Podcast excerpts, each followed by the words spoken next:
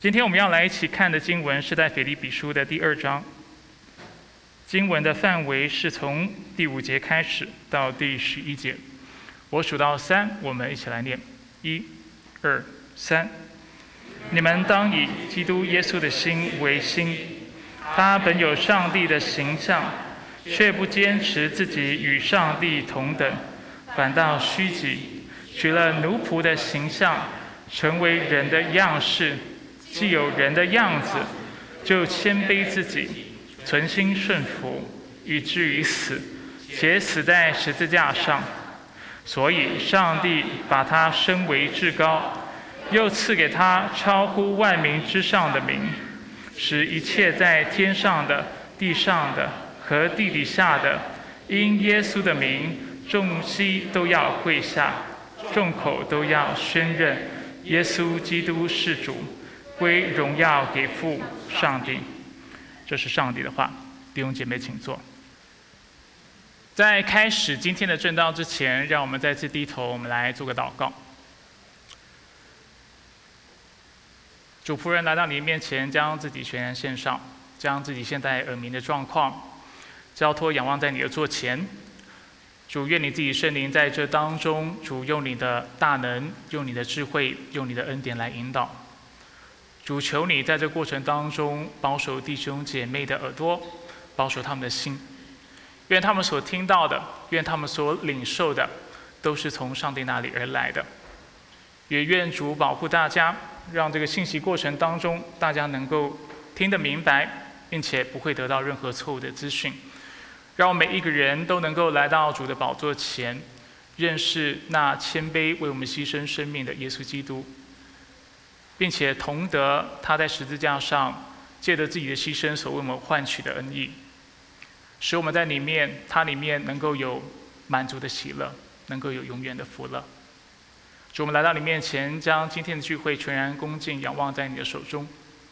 唯有你是主，配得我们的敬拜；也唯有你的话，我们应当全然的顺从和聆听。愿我们今天都听见你的话，愿我们今天。不仅听见你的话，并且能够明白，而且确实的去做。愿你感动我们的心，带领我们，使我们能够顺服你。以上祷告是奉靠主耶稣基督的圣名求，阿门。请大家继续在信息中为我祷告。现在我耳朵耳鸣有点严重。那我们在进入今天的信息之前呢，我们要做一点复习。啊，我们不要忘记我们这段时间。所谈论的主题是什么？我们主要在谈的是什么叫做要与基督的福音相称，尤其是在行事为人事上如何与基督的福音相称。那过去我跟大家分享过，当圣经或者是当保罗说到我们行事为人要与基督的福音相称的时候，他其实所用的是一个双关语，希望大家还记得这个事情。行事为人，一方面可以被理解为就是行事为人的意思，但是另外一方面也能够被理解为做公民。所以一方面，保罗是要提醒我们，我们今天如果已经得着上帝的救赎，成为那基督徒，那我们在行事为人上当然就要反映基督的福音。但是另外一方面，他在提醒那啊住在腓利的信徒们。就是他们所要敬拜的对象不是凯撒，他们要敬拜的不是其他的神明，但却是单单敬拜那唯一的救主耶稣基督，并且他们需要有天上国民的样式，不以自己是罗马公民为荣耀而忘记自己属灵的身份，但却能够常常提醒自己自己是基督徒，是天上的国民，因此应当要有天上国民的意识。大家还记得，当我们谈到天上国民或天上公民的意识的时候，我们所指的是哪三件事情吗？大家来偷看投影片啊，投影片没打出来。好，我们打出来吧。我们谈到的是三件事情：是公民的认知、公民的态度或公民的认同，以及公民的参与。谈到如果我们是基督徒，我们就要知道我们作为基督徒有哪些的权利。以及哪些的义务，或者作为天上的国民，这个属灵国度的公民，我们到底从主那里领受了哪些的恩惠，并且我们应当如何去用我们用一颗感恩的心，定责的来回应这样的恩惠，这是认知的部分。再来讲到公民的态度，就是有了这些认知之后，我们是否是认同的？我们的反应是正面的，还是我们的反应是负面的？那公民的参与谈到，我们是否积极的去争取或者去领受这些权利？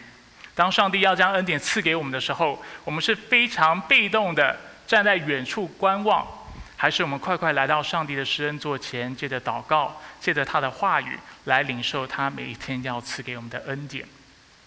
还是我们的态度是，就像这里所说的，除了积极之外，非常的被动，我们不去，不仅不去领受我们有的权利。并且我们也不去参与，我们也不去尽我们作为基督徒应当尽的义务。所以我们要记得，这是我们这段时间所谈的主要的主题。谈到我们是天上的国民，我们行事为人要与基督的福音相称。在几周前，我们谈到第一个与基督福音相称的一个行为表现，在于我们能在一位圣灵当中坚立。这是我们的权利，能够在圣灵中。因为没有不信基督的人是没有圣灵的。我们之所以能够在一位圣灵当中，是因为这是我们的权利。但是在这圣灵当中坚立，同时也是我们的义务。大家同意吗？我们不止领受了这圣灵，圣经是是呃是否也要求命令我们要继续依靠圣灵？有吗？所以我们要在圣灵当中建立。除此之外，经文告诉我们，我们要为福音的信仰齐心努力。这是权利还是义务？是义务，但是是不是权利？如果你不是基督徒，你有办法为福音来努力吗？可能是没有办法的，因为你并不知道福音的本质，你也没有并办法用自己的生命见证福音，因为你自己是不信的。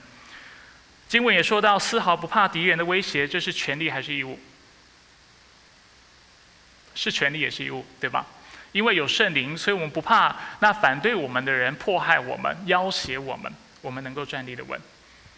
那当然，这也是我们的义务，在面对迫害的时候，我们要站立得住。经文也说到，信服基督也是我们的权利，也是我们的义务。义务，我们能够信主，是圣灵的重生，上帝所赐给我们的恩惠，使我们能够信。但是我们在信了之后，是是否应当坚信，继续信下去？而且不只是相信，而且要信靠，而且要忠心的去服侍上帝，需要吗？除此之外，我们也看到，我们也有为他受苦的权利以及义务。所以，我们看到这权利和义务这样的一个概念，在经文当中是反复被提及的。我们上周也看到，作为教会、作为基督徒的群体，我们是否也领受了很多的权利？有吗？鼓励大家打开圣经哦。第一节说到什么？第二章第一节，我们有基督的什么？劝、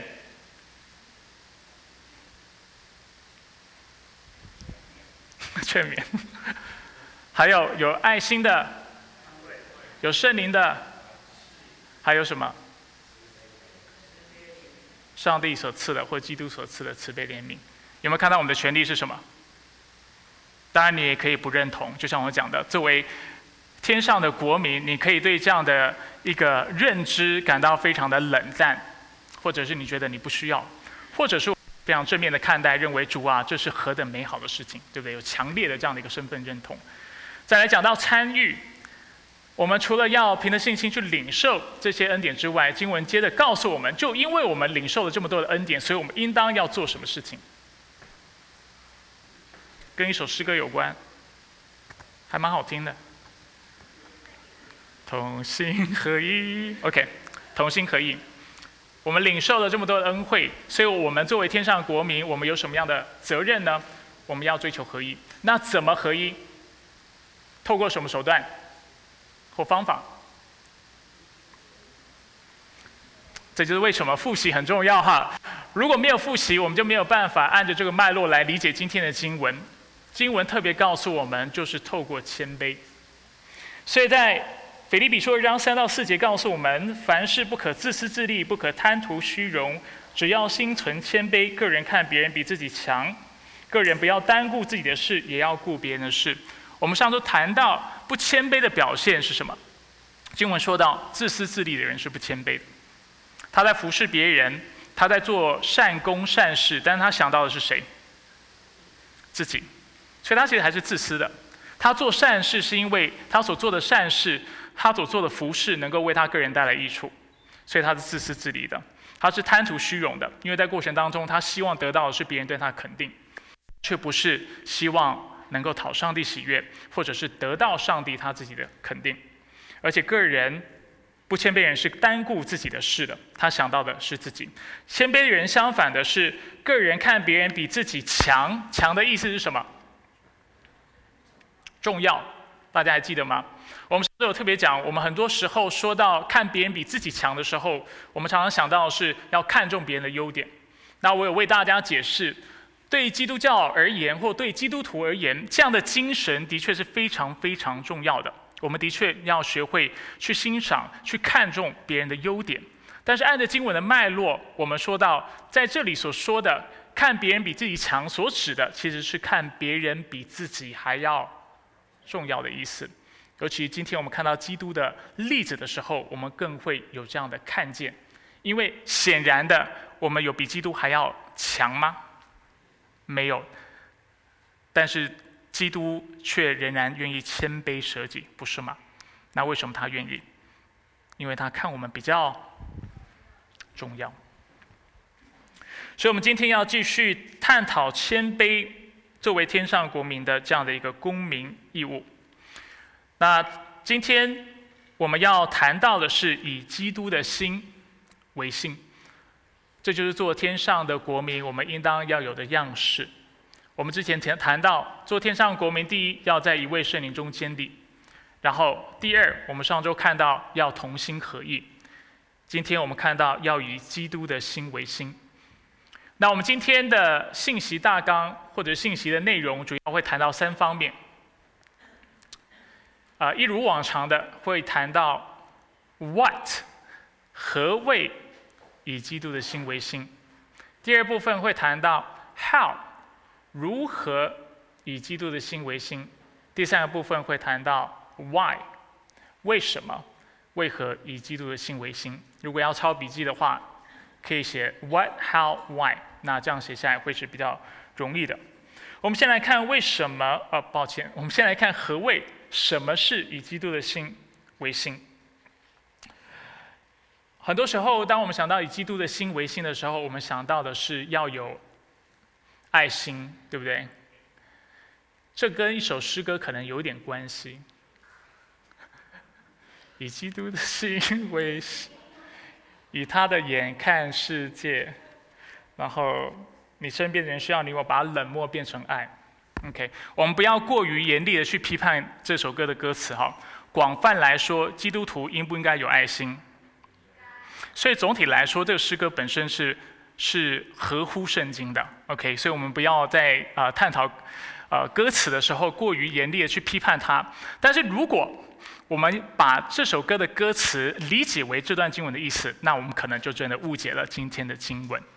以基督的心为心，主要谈到的不是爱心，但却是效法基督谦卑的心态和作为。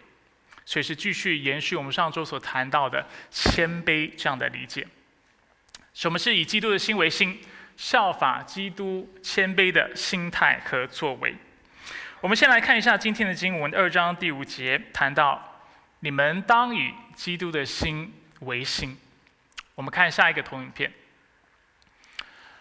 我不会为大家念希腊文，我把希腊文打在这里，只是想让大家看到英文的译本 NASB，就是 New American Standard Bible，二零二零年。那当然，New American Standard Bible 它的翻译的理念呢，在于它是尽量按着原文的啊。秩序就是句子，还有词汇的顺序，它来做翻译，而且尽量是按着原文翻。那所以我们先来看一下这英文的翻译，然后我们再来思考以基督的心为心是什么意思。因为光从中文的角度来看，以基督耶稣的心为心，它其实是蛮抽象的一个概念，不是那么容易理解。但是当我们回到就是原文它本身在传达的意思，我认为会比较容易理解。我们先看 NASB 它是怎么翻译的。英文圣经提到什么叫做以基督的为呃以基督的心为心呢？就是 have this attitude in yourselves, which was also in Christ Jesus。换句话说，如果我们把这句话直接翻译成中文，它的意思就是当有这样的心智，在你们中间，跟在基督耶稣里一样。这是直接把英文翻成中文。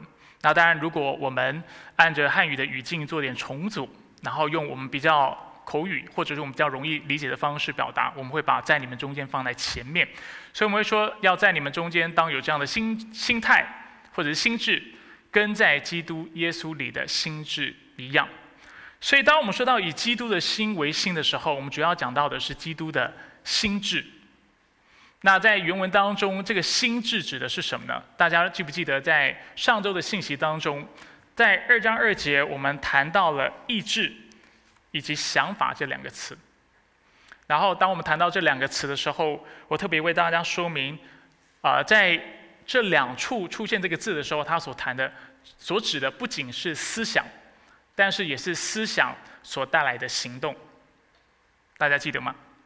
所以，以基督的心为心的意思，指的不只是我们的想法要跟基督一样，但是我们也要按照这样的想法来行动。这样清楚吗？OK，这样具体哈。好，所以以基督的心为心。那当然，我们也谈到基督的心智是什么。从上下文来看，明显是指基督谦卑的心态。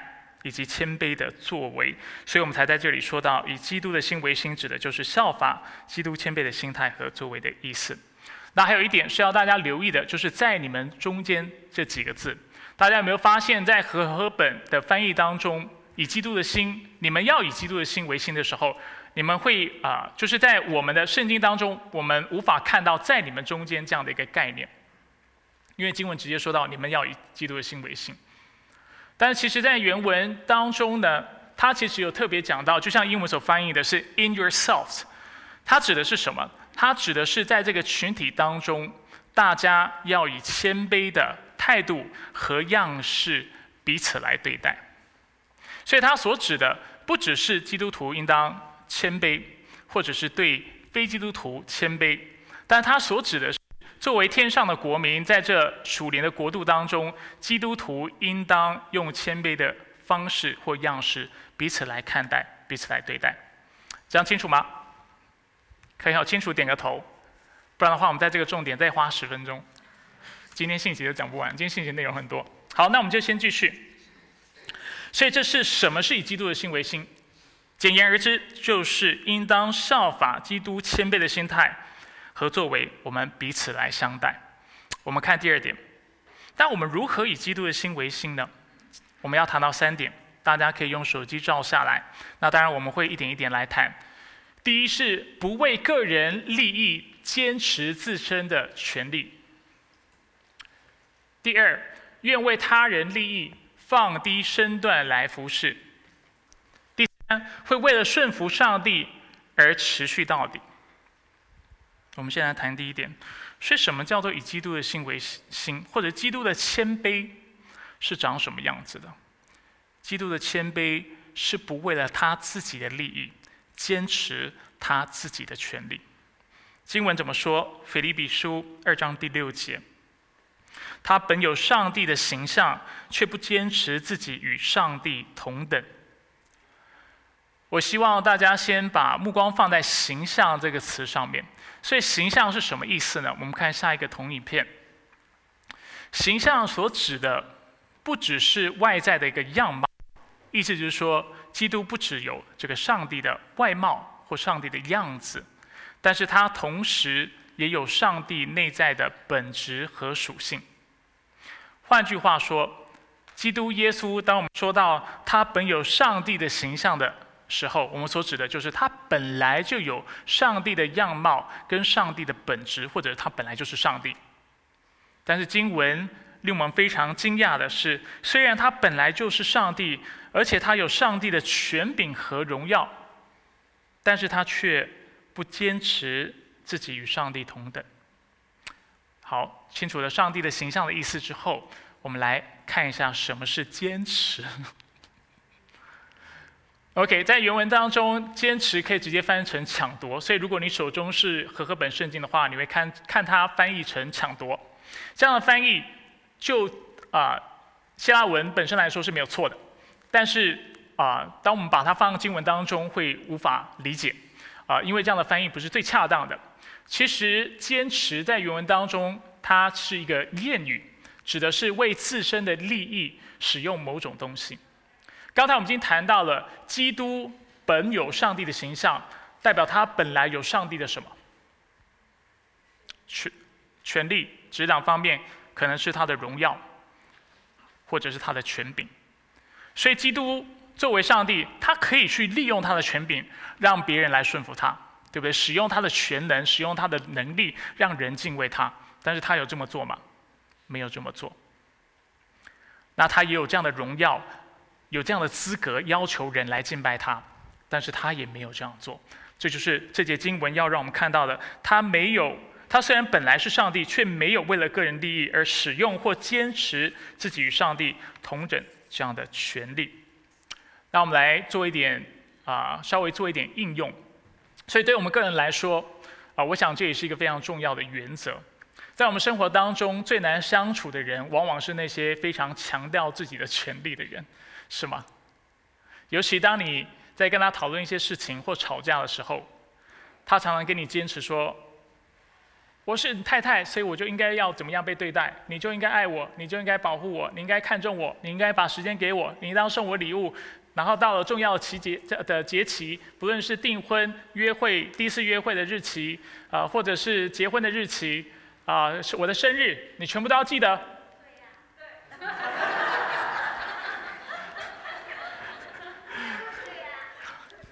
对，所以，所以我们弟兄在婚姻当中，有些时候就会觉得有点不容易哈。我就说到这里而已。师母今天不在，所以我可以比较自由一点，不跟大家回看信息。呃，但是我们尤其在吵架的时候，当对方一直讲到都是他应该怎么被对待的时候，其实相处起来是非常困难的。大家认同吗？因为我们会觉得你怎么会这么自私，对不对？你想到的都是自己，在这样的过程当中，你都没有想到。那我的权利呢？我的感受呢？对不对？你一直坚持你自己应当怎么被对待，但是你都没有谈到那我应该怎么被对待，对不对？所以相处起来就会非常非常的辛苦。所以我们看到借着这样的一个原则，在相处当中，不论是在工作，或者是在人际关系，或在家庭关系，如果我们能够为了家庭、为了配偶、为了孩子、为了同事、为了公司，不坚持自己的偏好的话，或不坚持自己权利的话，是不是能够使团队变得更好？当我们愿意不坚持自己有的这些的属于自己的这些的权利或者是权柄的时候，我相信会更好。约翰麦斯威尔 （John Maxwell） 啊，他被称之为是这个领导界的或领导学的权威。他有一本书谈到 The Five Levels of Leadership。中文我不确定怎么翻，我把它翻成五层领导学。他谈到最基本的两层的领导，就是说最没有说服力的第一层领导是所谓的阶级领导，就是 leadership by position。意思就是说，大家听你的话，跟从你的主要原因是因为你坐在这个位置上，他们没选择，所以他们就要听你的话。这是最没有说服力的的一个领导方式，或者是领导的一个权柄。那第二个方式呢，或者第二层的领导权柄，它称之为许可领导，或者是 leadership by permission，就是说你不仅坐在这个位置，大家听你的，而且大家认同你应该坐在这个位置上，代表其实你跟你的跟随者之间已经建立了一个信任关系，而且你可以带他。那我觉得今天如果我们作为领导，或者是作为任何人，我们需要希望对别人的影响，不是只是一个位阶上的影响，就是我是你丈夫，所以你要听我；或者是我是你妻子，所以你应当为我舍命。但却是因为我从心里面认同你做我的丈夫，你做我的妻子，你做我的父母，你做我的孩子，或者你做我的领导。那我认为我们就要学会做一件事情，就是效法基督的样式，以基督的心为心，不坚持自己的权利。当你有弹性的知道什么时候不去坚持自己的一些偏好。这里指的不是原则哈，因为圣经有的真理、有的原则是不能妥协的。但是指有些事情是不伤大雅的，你愿意为了弟兄姐妹、为了你的跟随者、为了他人稍微放下的时候，大家关系就变得更好，而且跟随你的人或者是跟你相处的人也会变得更开心。那我想我们在这里可以做一点这样的思考和应用。当然，基督为我们所做的还不仅如此。我们来看第二点。基督除了不坚持、不坚持自己的权利之外，他也让我们看到他愿意为了他人的利益，放放低身段来服侍。所以他今天不止不坚持自己与上帝同等，他愿意成为奴仆。他不止不愿意不去坚持他有权柄，他有荣耀，你应该尊荣我，你应当顺服我。他说：“我愿意取那仆人的样式。”或者是形象，更正确来说，来服侍人。我们首先来思考虚己的意思。我们看一下经文先好了。二章七节的前半段说到：“反倒虚己，这是基督所做的事情，取了奴仆的形象，成为人的样式。”虚己在原文当中可以被翻译为倒空。那在此呢，它其实是一个比喻性的用法。使得基督不坚持，或者他愿意放下自己应得的权柄和荣耀。在历代的教会当中，“倒空”一词或者是“虚己”一词，常常被误解，以为上帝放弃了，或基督放弃了他的神性，然后成为人的样式。所以有些时候弟兄姐妹会啊，当然大家都不是有心的哈，但是大家会说到呃，耶稣基督不会说取了人的样式，但是会说。化身为人，这样的一个概念，因为化身为人，感觉是你好像从一种形态变成另外一种形态，对不对？你好像放弃了本身的啊某种的本性或本质，然后成了另外一种存在。但是基督并没有放弃他是上帝的这样的本质，所以这一点我们一定要留意。我们一旦以为上帝或基督放弃他的作为上帝的本质，我们就会走入异端。这是在教会两千年当中我们常常看到的状况。或者是看到的一个误解，所以基督的虚己，他所倒空的，不是他的神性，他倒空的，或者他愿意放下的，是他的权柄和荣耀，就是他不把自己当成应当被尊荣的来看待，他也不要求别人一定要顺服他，他所放下的是这些。我们解经的时候，我们常说嘛，要按着上下文来解，那这其实也是呼应的二章三节。如果大家记得。不谦卑的表现是什么？就是自私自利，而且贪图虚荣。而我们在这里看到，基督是真正的谦卑，他是真的有荣耀，但是他不贪图他本来就有的荣耀，但是他愿意虚己，他愿意放下他自己这样的权利。这个权利可以是 power 力量的力，也可以是 privilege 利益的利。他愿意放下两种的权利，所以除此之外，我们也看到经文也在这里指出，基督之所以会愿意这么做，是因为他也愿意看别人比自己还要重要。这二章三节，凡事不可自私自利，不可贪图虚荣，只要心存谦卑，个人看别人比自己强或比自己重要。那基督为什么愿意倒空自己的权利和荣耀的？因为他知道他需要取了人的样式，并且为人死，死在十字架上，才能够使我们得到新的生命。所以我们看到基督是真正的谦卑，而后面的子句也支持而且说明这样的理解：基督是如何放下自己的荣耀、自己的权柄、自己的重要的。经文第一告诉我们，他是取了奴仆的形象。那大家还记得形象是什么意思吗？刚才已经界定过一次了。它指的不仅是外貌，而且是指本质。这里说到基督取了奴仆的形象，所指的不是他放弃了上帝的形象而取了奴仆的形象，他没有说放弃，对吧？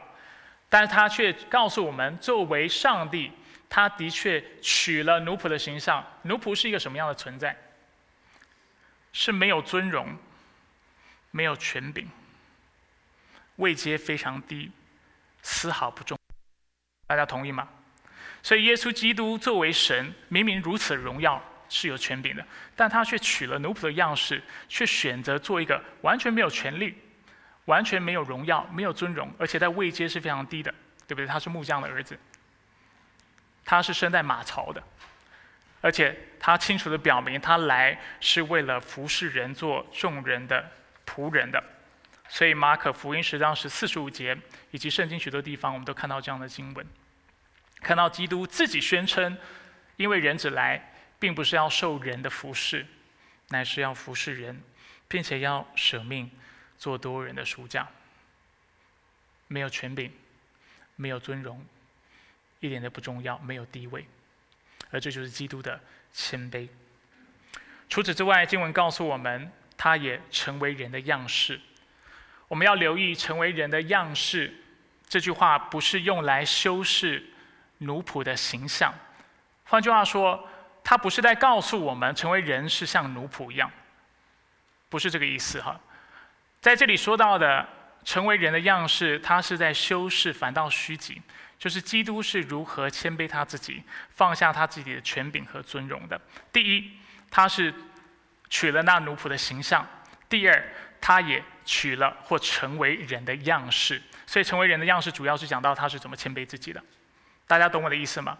所以不是说成为人的样式就是奴仆的样式，这是两个不同的概念，而是基督愿意虚己，愿意谦卑，所以他做了两件事情：第一，他取了奴仆的形象；第二，他也取了人的样式，这是两个分开的概念。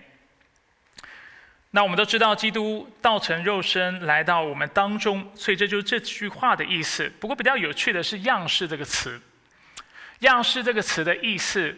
指的是实质身份，或者英文叫做 essential identity，就是说他是完全的神，但是如今他也成了完全的人，这就是我们常说的基督的二性，他是完全的上帝，也是完全的人。那为什么要用样式这个词来描述，而不用其他的词汇来描述呢？我们无法确切的得知，只能猜测保罗在此会用这样的词汇，是为了呃避免我们落入错误的理解。譬如说，我们把基督的神性当成跟我们的神性是完全一样的，意思就是说他也有罪性，但是显然的，基督是没有罪性的。大家懂我的意思吗？基督没有罪性，他也不犯罪，所以的确他在这一点上面跟我们不太一样，所以。这个样式指的是 likeness，就是几乎完全一样，但是又有一点点差别。那当然就是在这么小小的一点上有差异。那另外一点呢，我们刚才也说了，基督其实并没有放弃上帝的形象，这也就是为什么经文可能用样式来描述。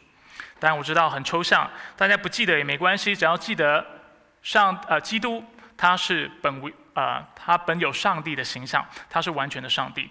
今天他为了我们，他取了奴仆的形象，就是没有权利的、没有荣耀的、位阶非常低的，并且他成了人的样式，他也成了完全的人。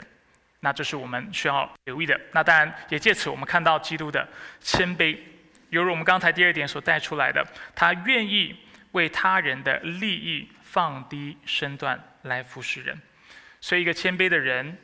谦卑的表现，不仅愿意不坚持他自己应有的权利，但是他甚至能够放下身段，当成变成仆人来服侍别人。我不知道在你生命当中有没有这样的领袖，或么或者是有没有这样的人，就是按理来说，他可能在你生命当中是有权柄的，但是他却选择不去使用这个权柄，或要求你对他的顺服或尊崇，但是他却很愿意很谦卑的生活在。你的生活当中，跟你做平辈，成为你的朋友，甚至成为你的仆人，为你花时时间，为你花精神来服侍你，来帮助你。而这样的生命，就是我们在这里所看到的一个谦卑的生命，也就是基督的样式。他不仅不坚持做神，而且他做人也是取了那奴仆的样式。而且第三点，经文接着跟我们说，作为人还不是他的最低点。还不是他谦卑的极限。第三点，我们看到以基督的的心为心，意味着我们会为了顺服上帝而持续到底。腓立比书第二章第七节的后半段到第八节，我们看一下，讲到既有人的样子，基督就谦卑自己，存心顺服，以至于死，且死在十字架上。我们刚才已经讲了，所以基督是如何的谦卑。首先，他有上帝的荣耀，有上帝的权柄，但是他没有坚持这一切，他愿意放下，成了人的样式。我们以为他成了人的样式，已经到达了他人生的最低点，但是经文告诉我们，还可以更低。他就连人的权利都放弃或放下。人的权利是什么？生存。但是他愿意为了你死亡。人的尊严是什么？这要从十字架来理解。十字架在我们今天基督徒的语境当中，或者在教会当中，我们会说十字架是我们的荣耀，或者是我们看到现在流行文化，很多人会带着十字架的项链、耳环，会觉得这是很酷炫的事情。但是在耶稣活着的时代，十字架是什么？是非常羞辱的记号。不论是对犹太人来说，或者是对罗马人来说。对犹太人来说，十字架是可耻的，因为那被钉在木头上的是被咒诅的。生命记，大家记得这经文吗？所以当耶稣死在十字架上的时候，对犹太人来说，他们的结论就是：那这个人肯定不是基督，因为只有被诅咒的人才会死在十字架上，才会挂在木头上。这位耶稣挂在木头上，那这是写明一件事情，就是他肯定不是从神而来的。这是第一点。第二点呢，我们看到在罗马面前，他也是非常卑微的，因为他被当成重刑犯来判决。因为在那个时代，只有两种人会几类的人会受到十字架的酷刑，一种是重刑犯，第二种就是奴隶阶级的人。那因为奴隶阶级的人，他的权益没有人去保护，没有人去维护，所以很容易他们就会遭到这种非常不公平、不平等的酷刑。那在这里，我们看到基督不仅愿意为我们死，他不止人神的权利他都放下，人的权利他都放下了。人有没有权利活着？有吗？但他说：“我愿意放弃的权利，为了我们的生命的缘故。”再来，人有没有被尊重？或者是被尊荣的某种上的这样的权利，也是有嘛，对不对？他没有犯罪，他有没有被还清白的权利？有吧？但是基督有坚持自己的清白吗？某种程度上有，但是他也沉默不语，对不对？他也不去回应，他就如此的背负了这样的十字架的酷刑，让我们看到他不止人的。上帝的权柄、上帝的荣耀都放弃了，他连人的权柄或者的权柄，还有人被尊重的、不被羞辱的权利，都为我们放下。这是谦卑。那为什么基督愿意做这种事情？为什么他愿意谦卑到这种程度？经文告诉我们，原因在于他愿意上一上一张投影片，他愿意存心顺服。基督徒能够顺服，不是因为你的环境告诉你，或取决于你的环境。基督徒之所以谦卑，抱歉，不是因为环境。基基督徒之所以谦卑，是因为我们所做的一切是在上帝面前做的。这跟世人的谦卑很不一样。世人的谦卑是，如果我谦卑之后没有办法达成我预期的效果。或者我的谦卑是不被别人 appreciate，不被别人认同，不被别人看见，或者我的谦卑无法为我个人带来任何益处的话，你还要继续谦卑下去吗？你可能要换策略嘛。更不用说，如果你是非基督徒，你认为人的生命是不可能存到永远的，对吧？人是不会有永生的。那当然，你现在活着就要为自己争口气嘛。你再这样子降卑下去，像基督，对不对？当那。沉默戴罪的羔羊，你是做不到的。事事实上，没有人做得到。但为什么基督能够做到这样的一个程度？是因为他的谦卑并非取决于他的环境，他的谦卑取决于上帝怎么看他。他来到上帝的面前，知道上帝要的是什么，所以他说他愿意，或者他借着行动表示他愿意存心顺服。所以谦卑不是三分钟热度。谦卑也不是取决于别人如何对待你或回应。谦卑是我们对上帝的敬拜。所以，基督徒的谦卑是有韧性的，是坚定的，是不懦弱的，是不投机的，并且不怕吃苦的。我们为了主的缘故，因为知道他就喜悦人谦卑，所以我们就存心顺服、谦卑到底。不是因为我们环境，或者是我们周围的人借此践踏我们、占我们便宜。或者是对待我们的方式，啊，是啊，是对他们有利，但是对我们无利的，我们就改变我们谦卑的态度，不是？要么我们就谦卑到底，不然我们就不谦卑。而在这节经文当中，我们也看到什么叫做基督徒，就犹如基督就本质上而言，他是因为顺服上帝的缘故，他愿意存心的顺服，而且谦卑到底。基督徒作为基督徒的跟随者，基督徒的本质就在于我们应当有谦卑的生命。换言之，不谦卑的基督徒，这样的一个描述是相互矛盾的。不谦卑跟基督徒不应该放在同一个句子上。你是基督徒，我是基督徒，我们就应当学习谦卑。如果我们不谦卑，这意味着。不是只是我们软弱，而是我们同时不愿意顺服上帝。大家懂我的意思吗？所以，当我们今天说我们要以基督的心为心的时候，我们是在说什么？我们是在说我们愿意来到神的面前，按照神的心意，而且出于敬拜神的缘故，我们顺服他。而因为我们顺服他的缘故，今天我不管别人怎么对待我，别人怎么看我。有一个原则是我绝不、绝对不妥协的，就是作为基督徒，我应被应该谦卑到底。就像基督，基督在他在世的时候，他有看到他的谦卑带来带来任何的逆转或正面的结果吗？没有，一而再的被践踏、被蹂躏、被剥削，以至于受难、被鞭打、被辱骂。被戴上荆棘的冠冕，被羞辱是犹太人的王，钉死在十字架上，受这重刑，一直到完全死去。没有一刻，他的谦卑为他带来益处。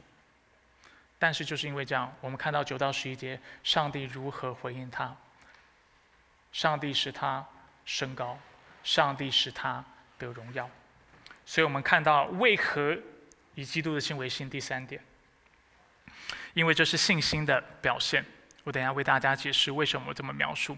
为何以基督的心为心？因为这是信心的表现。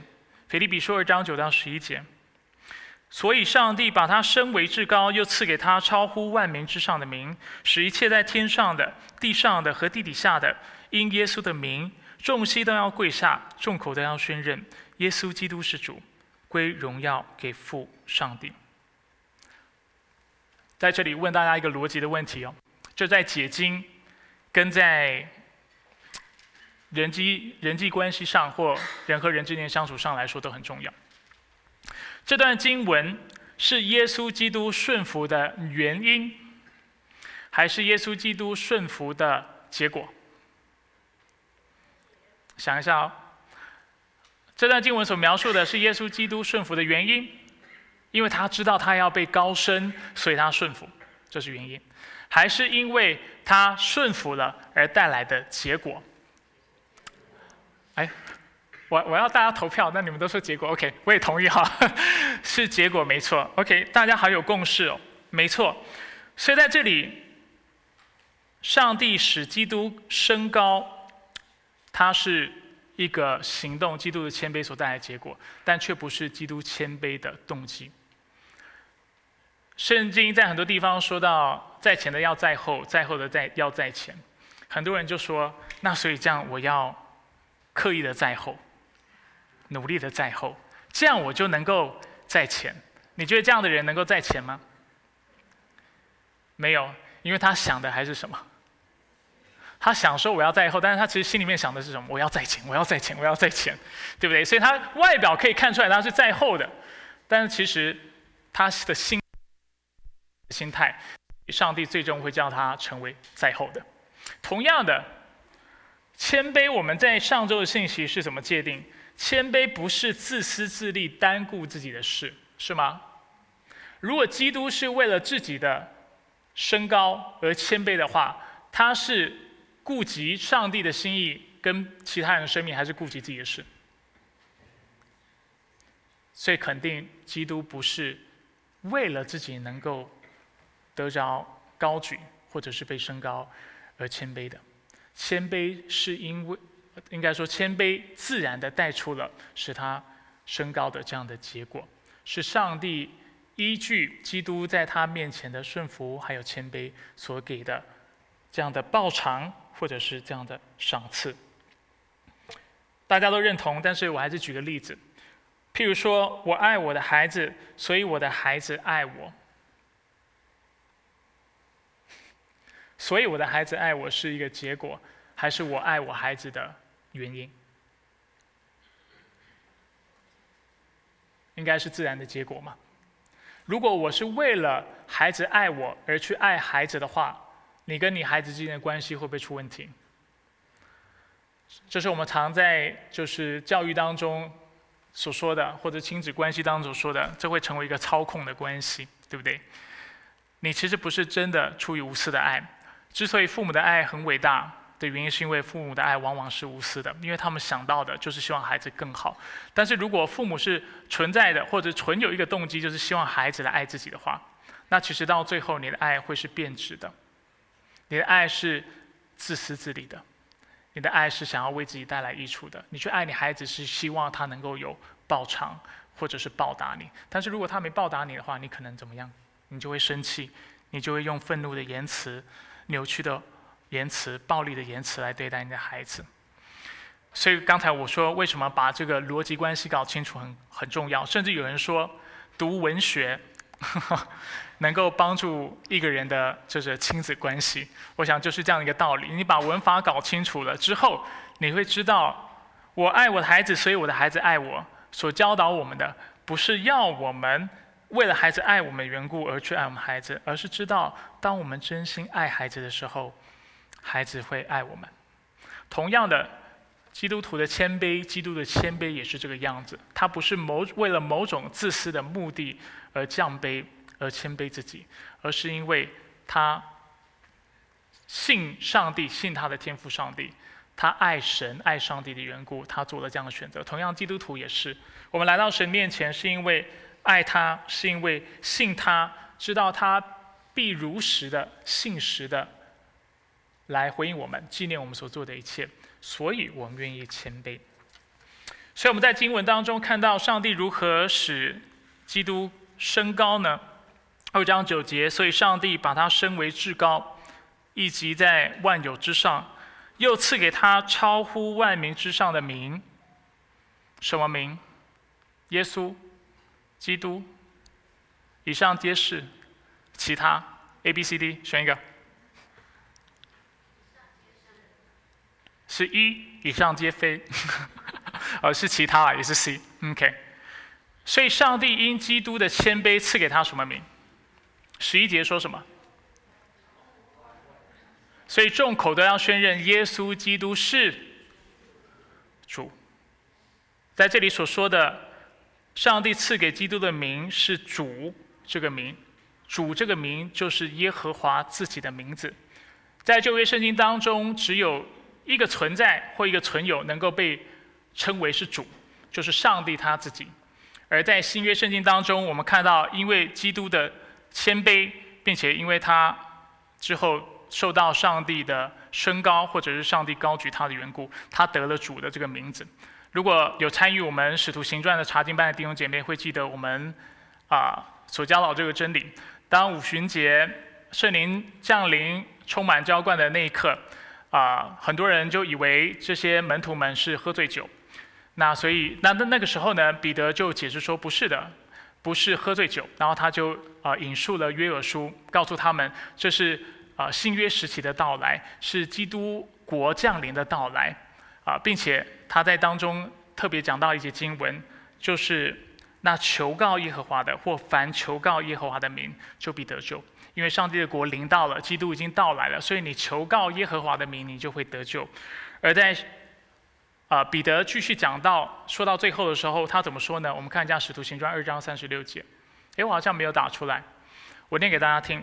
在《使徒行传》二章三十六节，彼得就说：“故此，就是因为基督愿意谦卑，为我们的罪而死，所以上帝就高举他，使在坐，使他坐在，使他复活，并且坐在自己的右边。”所以经文二章三十六节接着说：“故此，以色列全家当确实知道，你们钉在十字架上的这位耶稣，上帝已经立他为主，为基督了。”同样的，使徒行传四章十二节，我们看到在旧约圣经每次说到要啊，凡求告耶和华的名，就必得救。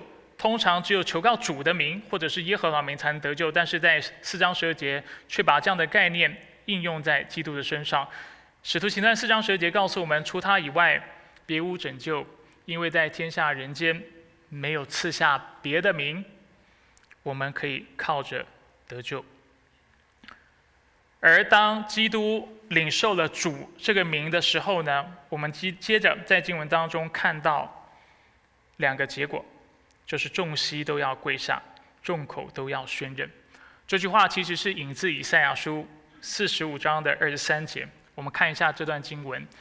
要看到二十三节，看的上下文，让大家看到，其实当使徒保罗在教导这段经文的时候，他想到的是旧约的这段经文。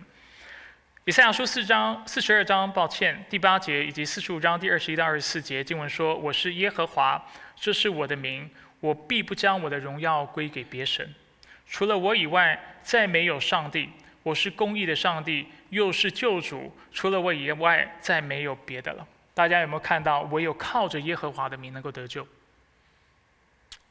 然而经文接着说：“地的四极都当转向我，就必得救，因为我是上帝，再没有别的。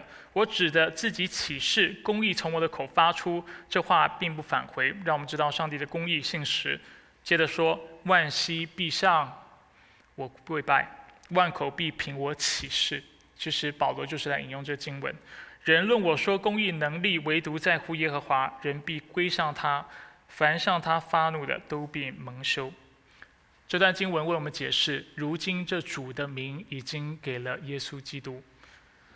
当然，我们在这里遇到一个神学问题，我们今天不会解释，就是耶稣基督既然作为永恒三位一体上帝的第二个位格。那按理来说，这不应该代表他是永远做王的吗？怎么好像这里会讲到说他好像从不是做王而变成做王呢？那这其实就是我们上周海德堡要理问答所说的，这里所说的是这位圣子在取了人的形象之后，或人的样式之后的所领受到的一个正式的这样的地位。所以指的不只是他的神性，指的特别是这位有神性的基督，在成了人的样子之后，他如何因为作为人全然顺服，并且他作为人复活了，并且得到高升，成为万有的主宰。所以我们会说，如今基督是以完全的人、完全神的形态坐在父神的右边，在掌管一切万有。如果你听不懂我在说什么，没有关系，这不是重点。但是这的确是一个神学的很大的一个课题，啊，也是我们今天没有办法展开说明的。但这的确是今天经文要表达的意思。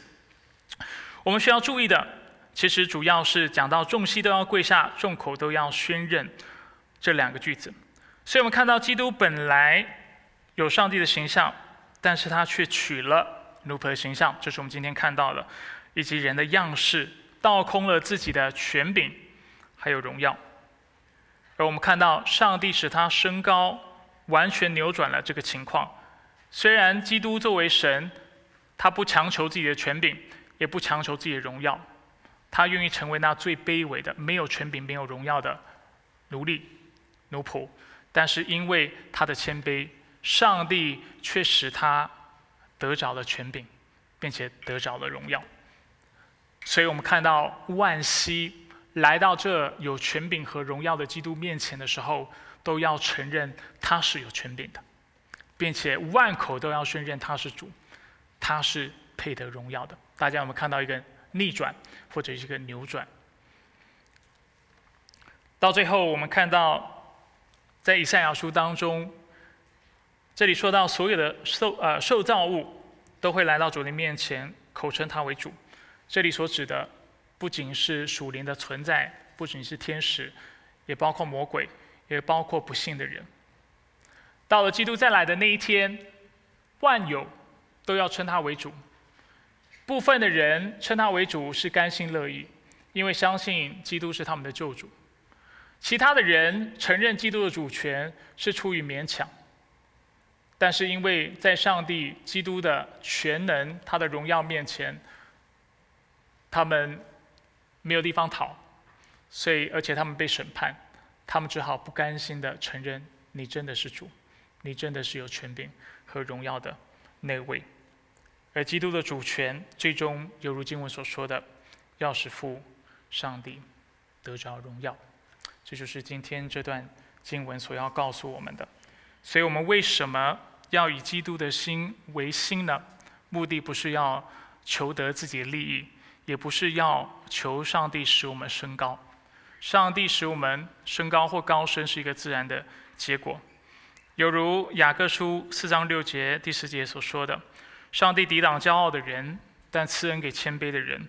要在主面前说到我们谦卑，他就使我们高升。”彼得前书也说到：“你们大家都要以谦卑当衣服穿上，彼此顺服。”和合本说到：“以谦卑束腰，彼此顺服。”因为上帝抵挡骄傲的人，但是赐恩给谦卑的人。所以你们要谦卑，伏在上帝大能的手下，这样到了适当的时候，他必使你们升高。他并没有叫我们追求升高，他是告诉我们，我们应当追求谦卑。而时候到了，我们自然会升高。所以，我们来复习一下今天的信息，谈了很多哈，我们来整理一下。今天我们谈到三大点：什么是以基督的心为心？简单来说，就是效法基督谦卑的心态和作为。我们谈到我们要如何以基督的心为心，我们说到三点：第一，我们不以个人的利益，或者是不为个人的利益坚持自己的权利；第二，谦卑的表现在于愿意为他人的利益放低身段来服侍他人，这是谦卑；第三，谦卑是顺服上帝，而且为了上帝持续到底。不是为了其他人，不是为了利个人利益，也不是为了环境。那我们为什么要以基督的心为心呢？因为这是信心的表现。因为我们相信上帝是信实的，他是公义的，他说到做到，他会如实如同他圣经所教导我们的回应我们在他面前的谦卑，所以我们谦卑。但我们不是抱着非常功利的态度来到神的面前。但却是抱着相信上帝的态度来到他的面前，存心谦卑顺服，知道上帝必因此报偿我们，纪念我们在他面前的顺服。回到今天的主题，或者是我们这段时间所谈的主题经文，最重要的是你们行事为人要与基督的福音相称。在我们的教会当中，我们常常提醒弟兄姐妹。要以福音为中心来生活。你们觉得今天的真文、今天的经文跟以福音为中心有关系吗？OK，感谢主。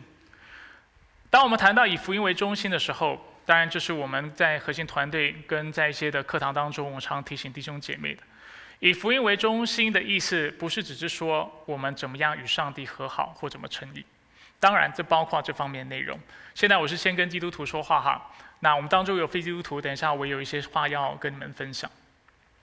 所以对基督徒来说，当当当我们说到以基督啊以福音为中心，要过以福音为中心的生活的时候，这意味着四件事情：第一，我们要认识上帝的创造；我们要知道是万有的恩福是从哪里来的，各样的恩典、美善、公义、信实、真理是从哪里来的。我们要知道这个世界是谁创造的，我们要明白创造者和造物主之间的差异。我们要知道被造物之所以被创造是为了什么，是为了荣耀上帝。这都是以福音为中心的基督徒应当明白的概念。常常提醒自己，我所得到一切的恩惠是从谁那里来的？从上帝来的。所以你对创造这个主题要有一个完整的认识。第二，你对堕落这个主题也要有深刻的认识，知道之所以人和上帝之间会有隔阂，是因为亚当的罪，因为我们的罪，而且上帝必会因为我们的罪而审判我们，而我们唯一能够避免上帝的审判，还有避免上帝烈怒的方式，是透过耶稣基督。所以，以福音为中心的生活，意味着我们要有一个非常强烈的意识，知道自己是罪人。如果作为基督徒，我们没有这样的意识，你称不上以福音为中心，因为你不知道基督把你从什么拯救出来。圣经告诉我们，基督或者是耶稣的名字就是救主的意思，而且他的名字的意思就是他将我们从罪拯救出来。如果不认识这坏消息，不认识这堕落，你不可能过以基督为，啊，以福音为中心的生活，因为你没有办法明白福音是什么。除了明白堕落这个主题之外，以福音为中心的生活意味着你知道怎么样跟上帝和好。唯一的方法是透过上帝的爱子，唯一的中保耶稣基督。我们要借着信他，才能跟上帝和好。除此之外，别无他法。我们能够得着永生。能够得着一切救赎的益处，都是因为耶稣基督。所以这叫以福音为中心，知道我们所有一切的福分，之所以能够坦然无惧来到神的面前领受他的恩典，都是因为耶稣基督。除此之外，没有别的方法。最后，我们要认识更新，知道我们之所以能够重生有新的生命，是因为圣灵的工作。而圣灵在我们里面是一个非常清楚的目的的，是要我们活出上帝起初创造我们的样式，是圣洁的，是公义的，是有真理的。我们今天所讲到的谦卑，所谈的就是更新的部分，谈的是你领受了基督的救赎之后，你要过什么样的生活。我们不是在说你要怎么样得救。如果我告诉你，你是要透过谦卑来跟上帝和好，或透过谦卑来得到拯救，那这就是假福音。但是我是在告诉你，因为你已经得救了，并且有圣灵在你生命当中的缘故，你应当分别为圣，为上帝过一个圣洁的生活。这个所谈的不是怎么得救，而是得救之后你要过什么样的生活，是依靠圣灵的生活。是分别为圣的生活，是活出上帝起初创造你的形象的生活。我们在做基督徒，这样有明白我的意思吗？所以，当我们说以福音为中心的时候，我们在谈的不是非常肤浅的，就是我们人生一切的问题解答在哪里？耶稣基督。当然，这个答案是对的，但是我们所谈的是更为广阔的、更为丰富的理解，从创造到堕落，到救赎，到更新。我们所谈的是，我们在每一个主题上要有正确的理解。我们要知道一切的恩典从哪里来，谁是我们的创造者、被造者和创造者之间的鸿沟在哪里？知道我们犯的罪，因此将会被审判，所以我们需要上帝赐下的爱子耶稣基督才能得救。接下来，让我跟非基督徒稍微做点分享。所以我刚才已经说了，今天你要过更丰盛的生活。或者是能够从上帝那里得着恩典，所靠的不是谦卑。你没有办法透过谦卑来到神的面前，你只有你唯一的方法是透过耶稣基督。你不管怎么谦卑，你都不可能讨神喜悦。你知道为什么吗？因为你从心里不相信他存在，你不相信他创造宇宙万物。你不知道他是那唯一的主宰，你不认识他的公义圣洁，不认识他的慈爱，不知道你所拥有的一切都是他给你的，所以你并不谦卑。虽然你以为你谦卑，虽然你说我愿意谦卑，但是实际上你无法谦卑，因为你否认的世界上天底下最大最重要的真理，就是上帝他是又真又活的上帝。并且你是他所创造的，你应当来敬拜他。如果你没有办法承认这样的真理，你就没有办法过谦卑的生活。除此之外，还有几个原因。第一，你无法界定什么是谦卑，因为在你的世界里面没有绝对的真理，你不知道什么叫做真正的谦卑。你对谦卑的界定会因着你自己的状态、环境，或者是别的老师、别的权威所做的界定而影响。你没有办法客观的知道什么是谦卑，所以你无法谦卑。你的谦卑是浮动性、有浮动性的，是没有绝对的标准的。第二，就实际生活来说，谦卑也绝对不是你唯一或绝对的原则。我刚才已经说了，因为当谦卑不能为你带来益处，或带来你所期待的结果的时候，你会毅然决然的放弃谦卑。说真的，如果人没有永生，世界上不存在的上帝的话，没有道理你要谦卑到最后。你要为你的利益着想，你要为现在着想，你现在就要利益最大化，不是吗？所以就实际生活来来说。虽然你概念上认同人应当谦卑，为了群体的益处，为了他人的益处而活，但是实际上你永远不会这么做，因为你一旦环境所显示的跟你所想象不同的时候，你会第一个放弃谦卑这个概念，因为你会想要环境改变，你会想要你自己在当中能够得着利益，因为你无法像基督一样，也无法想象一个人谦卑受他人践踏到底。他竟然还会得荣耀，而这荣耀是在死后发生的事情。不信主的人是不可能有这样的盼望，也不可能有这样的想象。第三，就算你笃定谦卑对他人有益处，你也做不到，因为你跟我一样都是有罪的人。我们常常知道什么是我们该做的事情，但是很多时候到了。涉及或者是威胁到个人利益的时候，我们很快的会采取自私自利的方式来回应。所以你需要认识耶稣基督是你唯一的中保、唯一的拯救。你听完我今天讲道，我希望你带走的不是那我也要过一个谦卑的生活。如果你是基督徒，阿门。但是如果你不是基督徒，阿门一半。但是你先要认识这位基督，你才有可能过那真正谦卑的生活。因为靠你自己，你做不到。你需要圣灵帮助你，你需要圣灵使你重生，给你新的性情，让你成为新造的人，你才能够过跟你过往完全不一样的生活。上帝抵挡骄傲的人，赐恩给谦卑的人。我们一起透过下列的。我想问题，我们继续来做思考。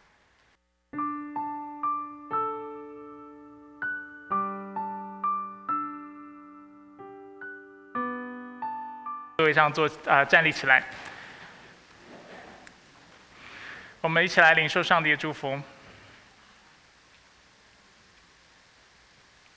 主，我们来到你面前，向你身上感谢，知道我们的生命属你，知道你是如何用你自己谦卑的生命来引导我们。而主，我们也深信，在你的如此的引导之下，主，我们也必能够成为那有谦卑生命的人。因为我们被称为基督徒，不是突然的，不是没有原因的，而是因为有基督的灵在我们的身上，有他那大能的灵使我们重生，得着新的生命，并且有那真理的灵总是在我们生命当中带领我们，使我们能够进入真理。所以，我们来到你面前，将我们全人献上，凭着信心领受你的应许和祝福。就是那信靠你的人，主你必拯救到底。那信靠你的人，生命虽然会有缺陷，会有瑕疵，会有不完美，但是主靠着你，我们能够克服，一点一点的来得胜。因为主，我们已经脱去了旧人，穿上了新人。因为已经有你自己的恩典复庇着我们，所以主，我们相信在你里面，主我们能够一天心思一天，在里面天天过那崭新的生活。主，我也来到你面前，将我们在座尚未是基督徒的朋友交托仰望在你的手中。主，愿透过今天的信息，还有透过我们呃平常的交通和交流，主，你让我们这些朋友们也能够知道，主你是何等的美好，你是何等的荣耀，而且主你是何等的真实，而且透过今天信息，能够看到主你也是何等的爱他们。上帝爱世人，甚至将他的独一爱子赐给他们，使一切信他的人不是灭亡，反得永生。主，我们知道你来没有别的目的，就是为了使我们的命运能够有所转变，能够得享恩福，得着永生。愿你自己的圣灵继续带领我们在座的福音朋友们，愿他们能够早日的来认识你，并且跟我们同享那天上的恩福。愿你保守祝福我们分散的脚步，愿我们今天以及这周所做的都能够讨你喜悦。以上祷告是奉靠主耶稣基督的圣名求，阿门。